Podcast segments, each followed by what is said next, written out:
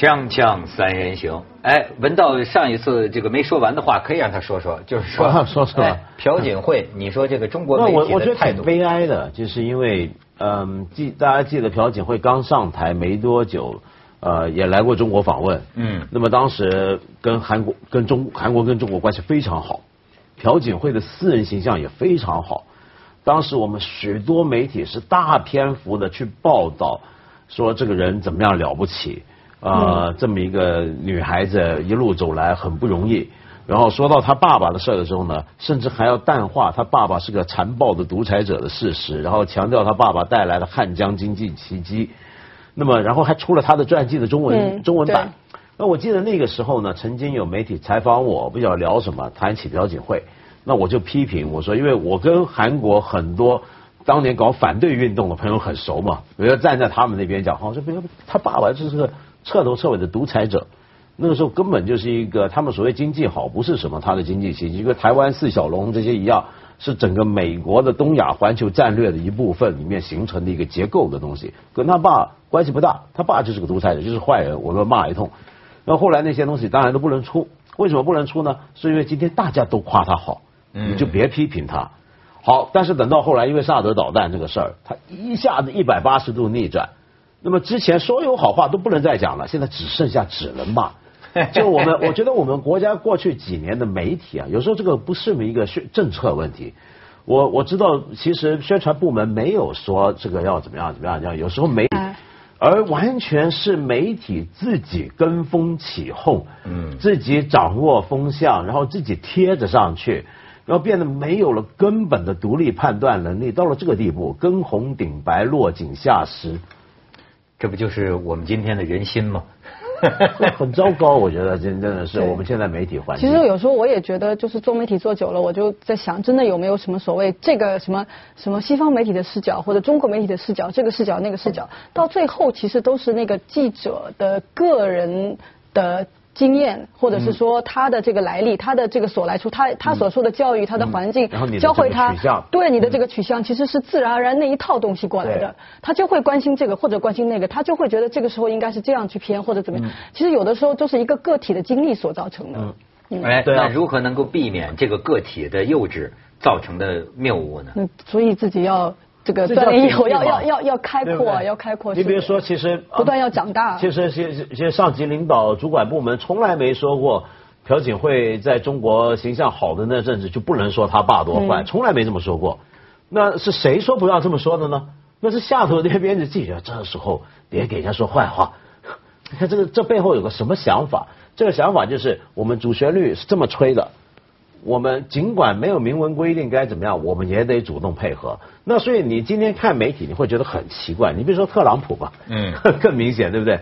特朗普选上这大选的时候呢，我们这还有不少的人，说是特朗普好，啊，这个跟中国关系一定好，呃，做生意了，做买卖了，都好嘛没错，是是做买卖，跟你拿一个中国来的人做买卖了，这时候哇，一下反过来，这个狼子野心啊，什么亡我之心不死。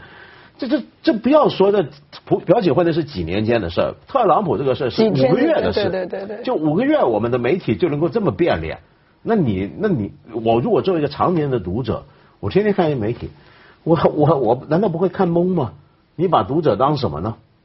我们都是吃瓜的，就是最近有人批评，就说吃瓜。过去讲说过去曾经有一个时候，就微博比较火的时候，叫围观改变中国，对对就说围观还是有积极意义的。某些社会问题，大家围观引起了重视，促进了进步。他说，但是现在呢，说吃瓜这个事儿比围观更玩世不恭了。就是说，大家都是一种吃瓜群众的，其实就是我有时候觉得，你像那个饶毅教授，哎，他是主呃自以为正义在手的，我认为就是至少他还有一个正义的概念。就他的原则是一他原定的，则是这样，对他说你们要认识川普是谁，对吧？他一个种族主义者啊，你们华人怎么还支持他？他至少是出于他的信念。对可是站在我这种吃瓜群众的立场上，我就知道，哎呦，咱们相隔有多远。你知道，在中国人上网，很大一个意图是为了娱乐吗？还有今天是全网的娱乐呀。是娱乐，你明白吗？就是说，你根本就把一个娱乐圈给搞成了新闻圈和政论圈，这就是要文不对题。他才不管特朗普是谁呢，他觉得这发型，哎，说两句什么，哎，上次我把那女的把他搞了，哦，这个好玩。他就是这个嘛，吃那个吃瓜群众，有时候我记得上次是谁闹一个什么丑闻的时候，好像人家后来家里人好像是林丹什么那时候嘛，不过他家里人也出来已经说了嘛，结果大家不是发了很多很多，就是继续在聊，就感觉什么呢？吃瓜群众觉得说我刚搬了小凳，刚吃上第一口，你们完了，那不行，我瓜还没吃完，你们怎么能收场了呢？继续呱呱说。对，所以所以你就说文道讲刚才讲的那个文道还是属于啊，你还是把这个问题做了正经的呃严肃的理解，就是说你看到有些中国媒体见风就跑，什么趋炎附势是吧？朴槿惠跟中国好的时候就夸他，呃部署了萨德导弹什么的就骂他。我还看到另外一个族群，他们连这个也没有，他们只是看戏，就是看一个人啊，就是朴槿惠。哦，那个时候呃当当总统了，哎，这时候听说信邪教了，有个闺蜜，我又要给打倒了。你看看，你明白？就就像那天咱们讲，就是他们讲的窦唯，有人写了篇文章，说是这个窦唯，人们对窦唯的这种嘲笑，哎，说明人们怎么着，就说是呃是对平凡的那种厌恶，是是对平凡的那个看低。我说我不同意这篇文章的观点，为什么？我认为。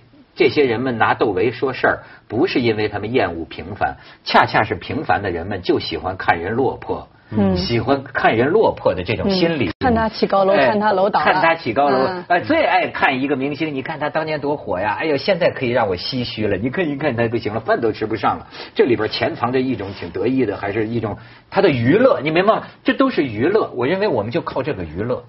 对朴槿惠。也是拿这个娱乐哦，你看那天出来的时候炸了，听说邪教闺蜜，然后接下来无数个公众号就开始讲，我跟你们说呀，女人最大的敌人就是她的闺蜜，哎呦就开始。这公众号主要是卖东西的，他其实说的是卖是卖奶粉卖卖奶粉卖什么的。你以为他知道萨德是谁吗？他他他想到的是他生活里的八卦。嗯。所以这国家有那那那那那那这个国际时事。我们当做娱乐，那接下来这些事儿，咱们也可以，这个我们也能娱乐吗？也大家难道还吃瓜吗？对对对，这个咱们也可以好好吃一下。瓜都要吃进口瓜了。十二月十一号这个日子，要决定一件很大的事儿。二零零一年，我还记得当年的十二月十一号，中国正式加入 WTO 世贸嘛，是十五年前的今天，成为第一百四十三个成员国，举国欢腾啊，盛况。当年人民日报发表呃社论，就是说要利用好加入世贸的这个入世为契机嘛。那个时候叫入世，你看，现在咱们要该出世了嘛，是吧？入世出入自如。哎，但是呢，当时呢，中国实际是有点忍屈受辱的。为了入这个世，你得接受人家西方的规则吧？人家西方的规则就是说你可以加入，但是呢。我们不能把你当成跟我们一样的。所以我当年是反对加入入世，加世贸会议的时候，在香港开部长级会议的时候，我还去示威，所以我跟韩国人熟嘛，跟着那些韩农在。奶农那么大大大米的那个。你没剁几根？我没剁，他那次没有，那是冲击警方嘛，吃催泪弹。你当时是反对？我反对，因为那个时候我是反全球化分子嘛，我就是。那今天呢？你还反对吗？我今天没那么反对了，但是因为我觉得，首先呢，因为我觉得 WTO 也没那么管用了，就这是已经是一个呃，就跟当年的影响力不可同日而语的一个协定。呃，第二呢，就是呃，当年我担心的是中国做出的许多承诺，最后会损害到中国自己的利益，跟中国的老百姓，中国老百姓利益。但是我后来发现也没太大损耗。呃，回想起来，是不是因为我们没有遵守？不，这不当时人家就说了，我们也不能把你当成跟我们一样的人，嗯你们这叫非市场经济标准的国家。好，咱们就吃了这么个暗亏。据说这十五年来啊，这个受尽了屈辱，就是说每次被人家告中国你倾反，就是反倾销嘛，就中国你倾销。后来哎，我这次总算闹明白吃亏在哪儿了，就是说啊，你这种非市场经济地位的国家。如果别人说什么叫倾销，哎，义军，你先给大家解释一下什么叫他倾销。就是说，你如果是用，就是你卖出去的那个那个价格是呃低于你国内的这个市场价格的，是一种，比如说你本来你的这个成本应该是五块钱，你非呃卖一块钱出去。那你就是在倾销，但问题就是说，谁拿你拿什么作为对比的标准？那么中国呢？如果你跟国内的标准比的话，国内它那它那个劳动力成本确实低嘛，那个原材料也低。但是呢，现在有的国家他选，他们可以选择一个国家来比，他选那个新加坡比，那比你贵十倍嘛？那你当然是你怎么比都是在倾销。就我补充你一下，就嗯这等于说，他你你一个中国生产的电视机，对吧？呃，比如说呢，本来呢你的成本是五百美元，在中国制造成本是五百美元，嗯，但是你卖到美国，比如说你卖了五百八十美元，嗯那么这个是正常销售，嗯对吧？这个不算你反倾销嘛。但是呢。呃，你都把东西都卖到美国，美国不高兴了，怎么告你呢？因为你是非市场经济地位的这个国家吧，他就不能拿你们国家的成本标准，我们不承认的。嗯我们要找一个替代国，比如说就像你说的新加坡。嗯那么新加坡你这个电视机造出来的这个成本可能是八百美元。嗯。哎，那我就可以说了，你中国明明是八百美元的成本造一台电视机。你为什么卖到我美国卖五百八十美元？你这是故意低价呀，这就叫恶意倾销，对这就可以告得入。所以中国就吃这个亏。可是呢，现在到了一个什么节节节骨眼儿啊？就按照当年 WTO 的有一个条款，就是说西方人你守不守契约？嗯就是说这种非市场经济地位的国家呀，嗯最多到十五年嗯必须终止。嗯那么中国的意思是，现在十五年到期了，嗯，你应该恢复给我市场经济地位了吧？至少你不能再找中国过去这么多年，就胡温时代也一直在努力争取尽快落实这个东西。快就是想尽快。四年的时候啊，一四年我去那个欧盟议会，然后见了好几个议员嘛，我们有一个那那个记者团去的就见。当时他们是怎么说的？他们都觉得，哎呀，这个市场经济地位这个事事儿是个假命题，因为到一六年中国自动会取得了，我我们没什么东西可以去那个要挟你们。说我们呢，当时只是说是加快还是不加快的问题，但是呢，我们我们跟你们谈是我们想要什么呢？想要这个人民币的这个呃这个自由兑换。对，但是呢，现在到这儿看来，他们其实也是在这几年就变了，觉得中国也不可能把人民币那个自由兑换嘛，所以最近不是还贬值了嘛？嗯所以最近人民币贬的哦，哎呦，我的很多朋友都跟我说，赶快花人民币，说简直这下去就像是那个什么一样。哎，我不好说了，咱们去广告，锵锵三人行广告之后见。你看现在的问题就是在于中国人的理儿，就是说，哎，你守契约吗？十二月十一号到期了。那至少不能再给我们搞那个替代国估算我们的国内的这个成本这件事儿了，对吧？但是呢，这个时候就是说欧盟、美国甚至是日本，第一个日本。这时候纷纷表态国家。说我们还是不能承认你这个国家的市场经济，你们国家不是市场经济，嗯。他不承认，那这个事儿就僵在这儿了。嗯，如果你纯粹看字面的条款来讲，你很难搞，因为根据原来的什么叫做市场经济国的定义，里面包含几条，比如说你的企业的决策是不是一个独立的完成的，还是会受到政治决策的干预影响？呃，你的国内的所有的市场价格、产品的市市场价格有多大程度是受到干预的？呃，还是应该是市场决定的。对，是市场决定的。那根据很多这些东西，其实中国在这方面表现是很模糊的，因为我们都知道中国有那么多的国企，我们中国有许多的产业政策，呃，然后这几年甚至大家还在讲是不是国进民退了。那么，所以很多评论者都会在这些角度来看，中国算不上是市场经济国，这从他们的角度来定义。但是这个争论啊，问题是这个争论就像刚才易军讲的，这种事儿为什么早两年他们都觉得不是事儿，这时候又是事儿了？这个才是关键。就是说，OK，你说中国不是个市场经济国，你从字面定义来看，你真的可以说，也许我们真的不是。但是问题说这个东西是或不是，你觉不觉得重要，那是另一个问题。就你什么时候觉得它重要？我觉得就是最近一年多，大家忽然又觉得这个问题重要了，又拿这个东西来跟中国谈了。这时候就是一个新情况。你比如说像特朗普当选，他就一直在在选的时候，他就一直以中国为对象，就是说中国是个倾销国家，中国是一个最大的历史上最大的工作岗位偷窃国，偷走了我们的职位等等。你已经看得出他整个取向、整个立场。那么日本呢，也同样的就不断的在撤资，把这个在中国的他们投资的项目工厂逐步搬到东南亚别的地方，甚至搬回日本，所以你是有迹可循的，就是整个政治经济结构改变了，所以今天这个东西又成为一个问题了。嗯。其实，不，特朗普也是说一套做一套，就他女儿那个、那个、那个鞋厂在东莞嘛。对。对，而且现在就中国确实是过去这二十多年，我们是。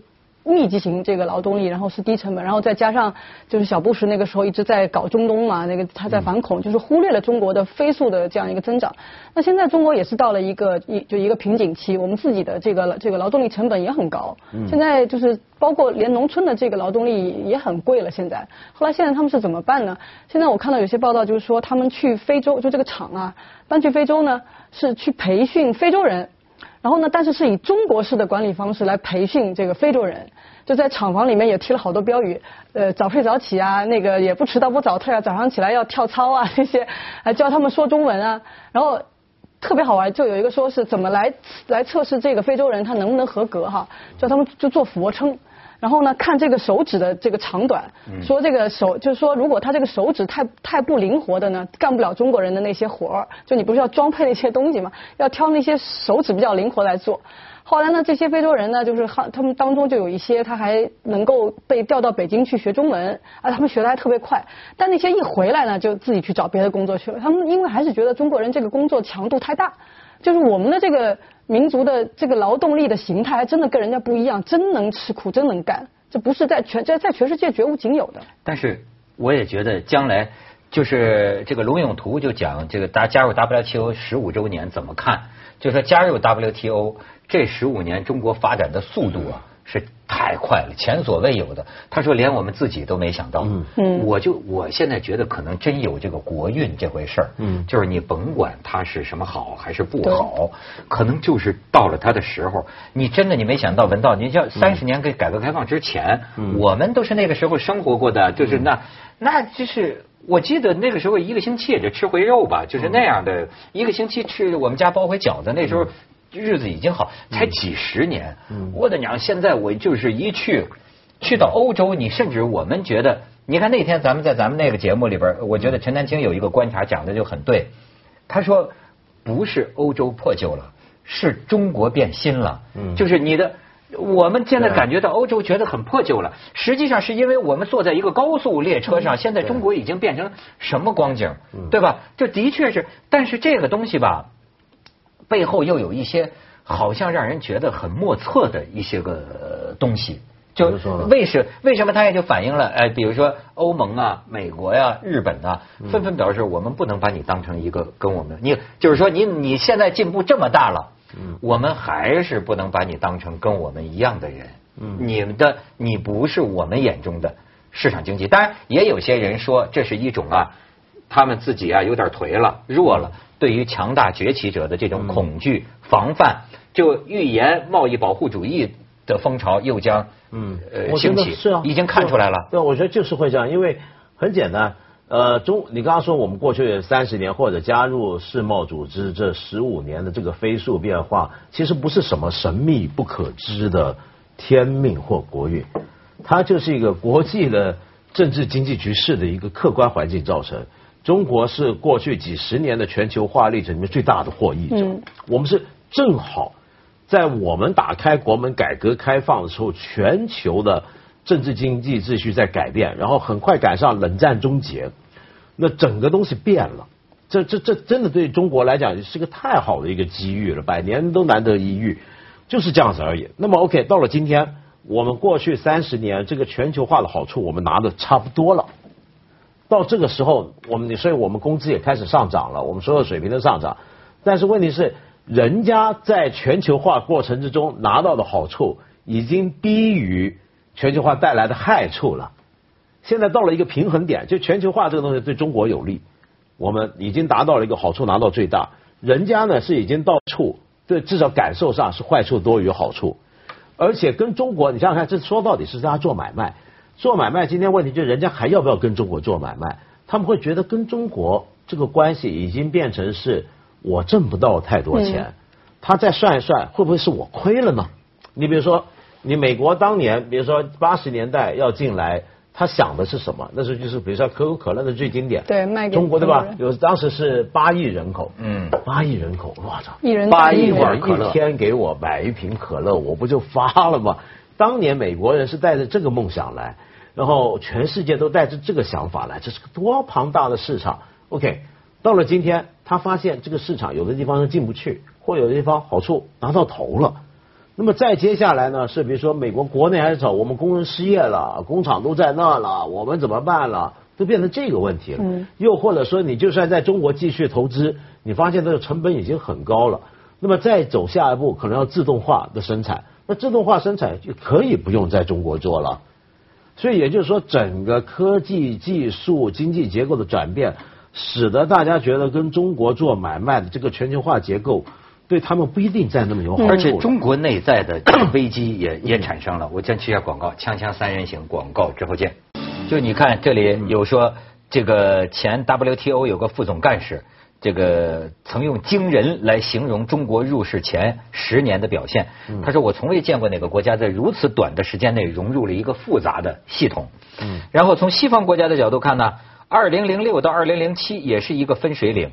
他们认为在那之前的前半段啊，中国在贸易自由化、经贸自由化方面取得了长足的进步，但是从二零零六到零七之后，中国进一步开放的步伐一直停滞不前啊。